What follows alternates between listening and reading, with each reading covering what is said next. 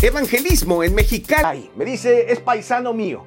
Lo saludo y me comenta que está regresando del hospital porque tiene cuatrillizos. ¡Oh! Tremenda bendición. Lo felicitamos. Me entero después que, y por lo que me dice el pastor, vive bien lejos.